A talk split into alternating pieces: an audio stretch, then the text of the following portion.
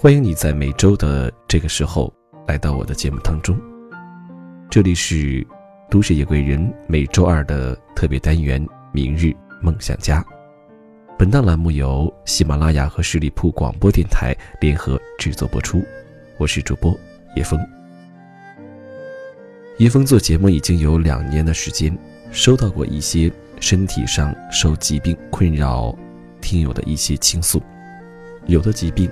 是终生难愈的，每天他们都遭受着心灵和疾病的双重创伤。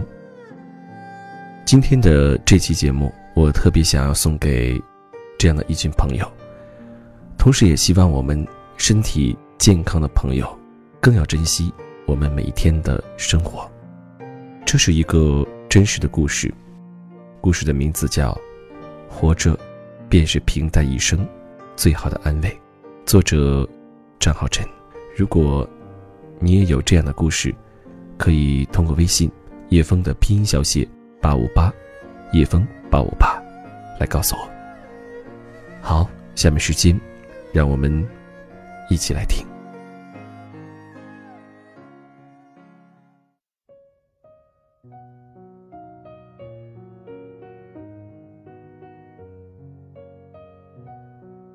有时候回头看我们经过的路，都挺不容易。从还是小孩子的时候，就听大人说，成绩好了，考上好大学了，人生就开朗了。结果从新手村出来，才发现很多地图还未开启。一路碰壁，磕磕绊绊，伤痕累累的出现在某个既定的人生制高点，用一副沙哑的嗓子喊。我若不勇敢，谁替我坚强？低谷小姐把我最新发的微博截图传给我，说：“你们这些为人不好好说话，一句话能说完的事，扯成十句。其实高度总结下来就一句：只要活着，就会有好事。”低谷小姐是我大学同学。也是唯一在他面前我攻击力为零的女人。即便我平时再能言善辩，靠一笔杆子定乾坤，在他面前只能缴械投降，俯首称臣。因为我知道，他的人生就是一锅励志的心灵鸡汤，拼经历比惨，摆穷酸道理，对他来说都太小儿科。我最初。注意到他是在大一，那时他跟一个矮个文艺男谈恋爱。两人跟连体婴儿似的牵手上课、吃饭、偷菜、取快递，高频率秀恩爱。不巧，身为单身狗的我总碰到他们。低谷小姐头发自然黄，常穿一条背带裤。她脸盘子大，但眼睛小，每次看我都自成一副轻蔑的鬼样子。我当时就想，太妹和小白脸的爱情，能有几年嘚瑟劲儿？接下来有段时间，我不常见他俩，直到大一快结束，有天在学校的中央湖边，看到第五小姐一个人坐着，本想默默路过，结果她叫我名字，张浩欢，妈的，那个字念陈，做了一年同学，你还不知道我叫啥？一口气，憋得我直愣愣坐在他身边，鬼使神差的聊开了。问到她那个小男友，她脸色一沉，把袖子撩起来，伸出手腕，露出一道结了痂的小口子。她跟小男友分手了，男方劈腿，爱上了工商系的学姐。刚分手那几天，地谷小姐过得非常浑噩，她在寝室里不吃不喝，蓬头垢面的。一遍遍给男友打电话，后来男友索性关机，低谷小姐脑子一片空白，眼泪直流，跑到卫生间，一个人声嘶力竭的。当时是凌晨，低谷小姐哭得已经意识模糊，操着一把水果刀对准手腕，念叨着想死。但转念又想，姐才十八岁，这一次，今后怎么去住大房子？怎么和爱人养猫？怎么说走就走去旅行？想着未来的种种美好，他突然一点都不伤心了。末了，结果在卫生间踩滑，被自己误伤，真的把手腕割出了口子。低谷小姐告诉我，她三岁时爸妈离异，她跟着爸爸，但她爸后来找了个年纪跟她相仿的后妈，两个女人每天吵得声势浩大。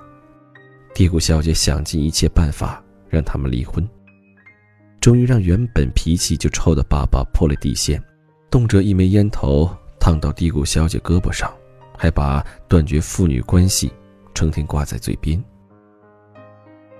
他平淡地说：“这些年我都住在市里的姑姑那儿，我爸的脸都快忘了，也难怪，以前那么血气方刚的一个人，被我折磨的毫无办法。他恨我，我也认了。”看他经历这一番风雨后，还是一副不痛不痒的样子，我立刻就被这姑娘折服了。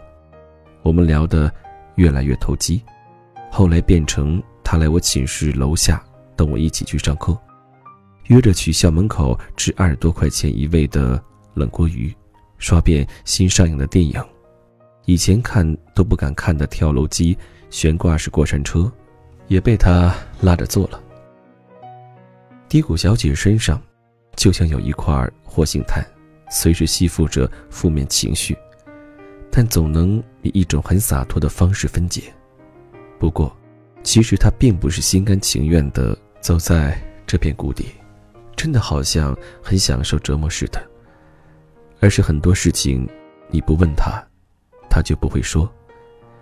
就像我也后来才知道，她那个小男朋友看我们这么亲密。还试图挽回他，但被第五小姐拒绝了。她说：“刚刚从食堂出来，我看你还牵着那学姐呢。你幼稚归幼稚，别耽误了人家。以前都觉得爱情是斗智斗勇，非要什么都看得透彻，把所有的事情都掌控，才能够维系你和我。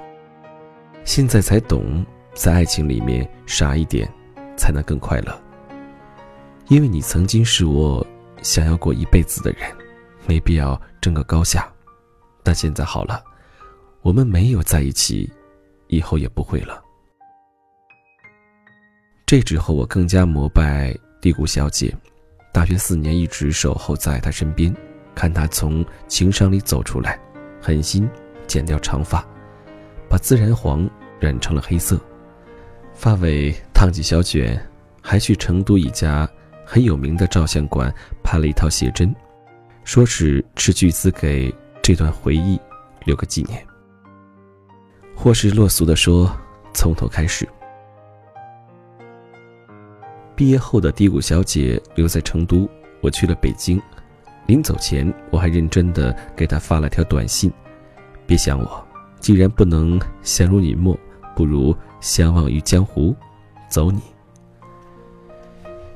低谷小姐在家宅了很久，她怕真的跟那个后妈离婚了，父女俩闹了一阵不愉快。后来那个口口声声说要断绝父女关系的老爸发了一段诚恳的信息，说这辈子只有他了，让他别再生他气，别再把他拉黑名单了。两个人和解，低谷小姐跟他爸回了老家，还经他爸介绍去某房地产当了销售。因为这个工作遇上了她现在的老公，她老公是一个可爱的胖子，深圳人。当她把他们结婚照发我时，我一度怀疑低谷小姐还没从那个小白脸的情伤里走出来，有点儿放任自流。因为我觉得，以她的资质，怎么也得找个颜值是资本主义国家的。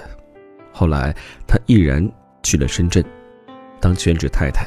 在朋友圈里频繁秀恩爱，抱着那个胖子卿卿我我的，我想，原来这就叫真爱。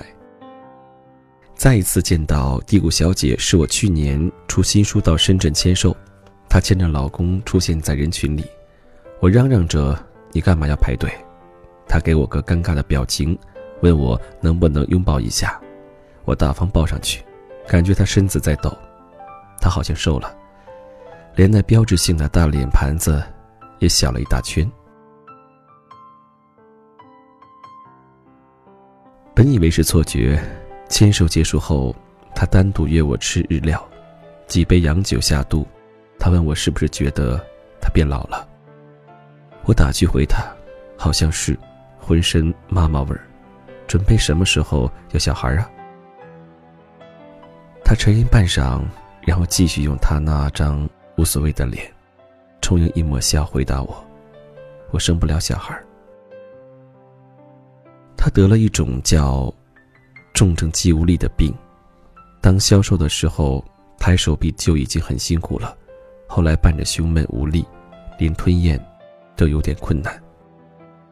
这个病严重到他说后半辈子可能就要躺在床上了，但好在低谷小姐靠药物撑着病情没有恶化，但很多西医还是反复叮嘱，做好心理准备。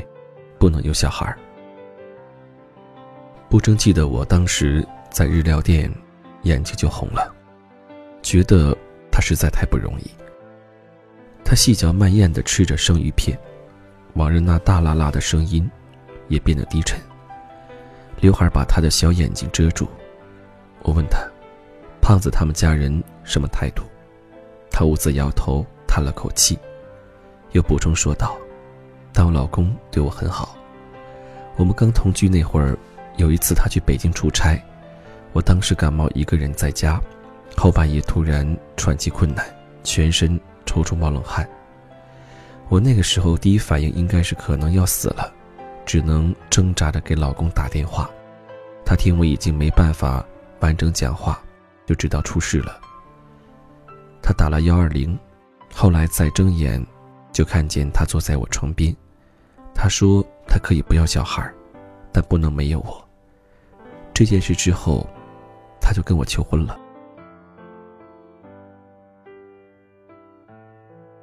听完这个故事，我心里给那个胖子点了三十二个赞，心想或许这也是低谷小姐的福气。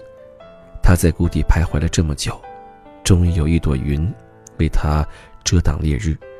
有一阵清风为他吹散迷雾，他这一生颠沛流离，不至于落得孤单。有他这无畏态度，人生也澎湃无折。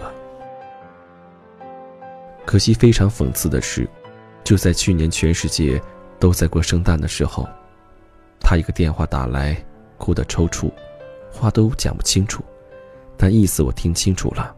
他说：“胖子出轨了。”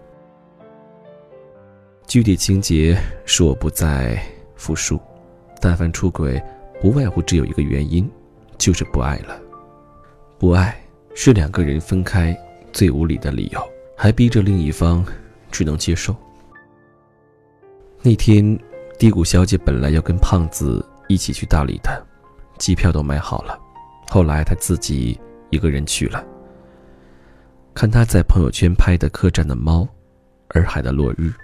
清汤寡淡的配文，还分享了一首歌，是个叫不出名字的新人。他把木心的那首《从前慢》谱了曲，清澈的声音唱着：“从前的日色变得慢，车马邮件都慢。一生只够爱一个人。”我间或问他在干什么，生怕他做什么傻事，他直接拆穿了我的心思。放心，如果能够活着，我一定会好好的活着。结果还是低估了他自我疗愈的本事。我不问他不说，那我宁愿让他不再死伤罢了。无能为力的事，就顺其自然吧。那一刻，我似乎也变得无比豁达，感同身受。我也经历过失恋，也被大小挫折玩弄过。曾经以为上帝为你关上一扇门，同时也会倒下所有的墙。一夜之间发现什么人都不可依，什么也不再笃信。但后来独自趟过这次浑水，才知道，只有在低谷的时候才是清醒的，因为拥有了再失去，拼命过又被打击，要比什么都没有，更让人难过。前两天看他朋友圈，好像又去了西安，问他现在是个什么计划。微信里他声音很抖，说自己五点就起床跑马拉松。离婚后，胖子给他一笔分手费，他太久没工作，先四处玩玩，最后只要不在深圳，不回成都，找个没人认识的地方，重新开始生活。我打趣说：“老朋友，北京欢迎你。”他说：“得了，全世界都可以考虑，就皇城根不能去。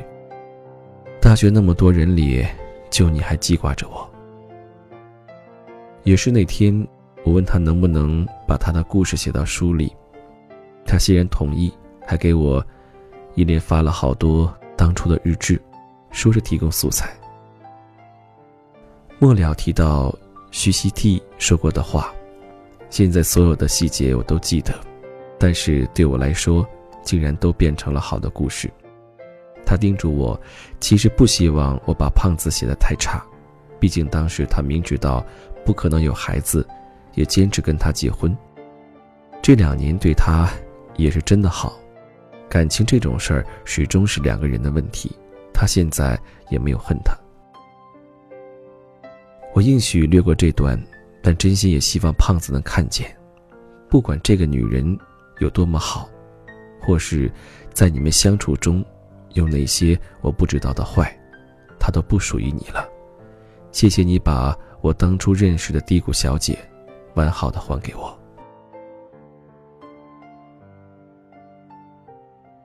按照惯例，问到给她起个什么小姐名时，我问低谷小姐行不行，她呛声说：“姐，我不低谷，一直在高潮。”我说剧情需要，他妥协道：“好吧，那顺便再帮我证个婚。”写这篇故事，不是为了接朋友的疤，而是想用一个外人看来不可能同时发生在一个人身上的故事，告诉所有在经历低谷的人，正带着镣铐与必经的挫败，是你一辈子用什么都换不到的人生体验。也许你后来的。顿悟都归咎于那时的一个决定。低谷不可怕，可怕的是自己急着承认失败。是谁曾经许下豪言壮志，却被一两个难处吓得躲在被窝里久卧不起？心想若是酩酊大醉一场，便是心痛最好的解脱。要知道，不管好的坏的，时光都会一直流逝，流入岁月里。成了平淡一生最好的安慰。嗯，低谷小姐，优质青年，非诚勿扰。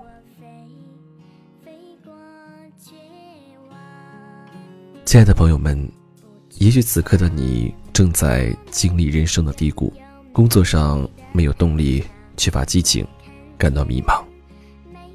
此刻，也许你在学习上没有一点兴趣。没有一点点方向，甚至你在感情当中也经历着种种的伤痛，但是前提，你是一个健康的人，无需考虑疾病带给你的痛苦。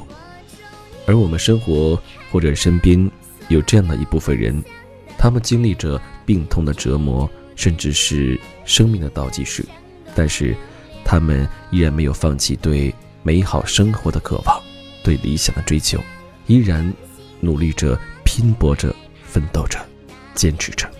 所以，对一个健康的你来说，你还有什么理由去不努力，去迷茫，去困惑呢？那今天我们就到这里，感谢你的陪伴和收听。喜欢我的节目，可以关注主播叶枫，同时也欢迎你关注十里铺电台的公众号，在公众号搜索“十里铺广播”。让我们下期节目再会。